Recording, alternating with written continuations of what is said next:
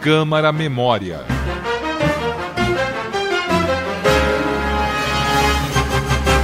Nesta edição do Câmara Memória, você vai conhecer 10 curiosidades históricas da Câmara Municipal de São Paulo.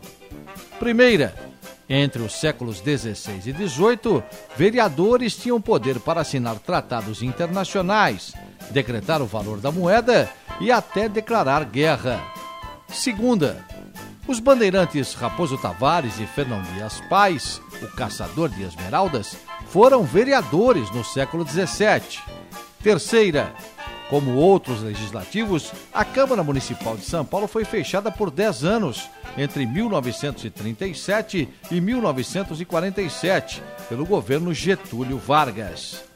Quarta, entre 1937 e 1969, 42 vereadores foram cassados por ações autoritárias. Mandatos foram restituídos simbolicamente em 2013. Quinta, dois vereadores chegaram à presidência da República: Washington Luiz e Jânio Quadros.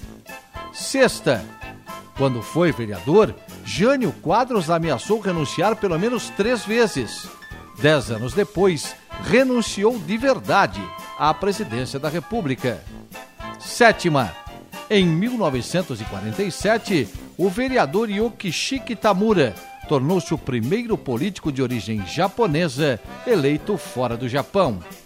Oitava, no incêndio do Joelma em 1974, o prédio da Câmara foi usado como hospital para feridos. Nona, a Câmara Municipal de São Paulo já funcionou em cima de uma cadeia e de um açougue em 1720.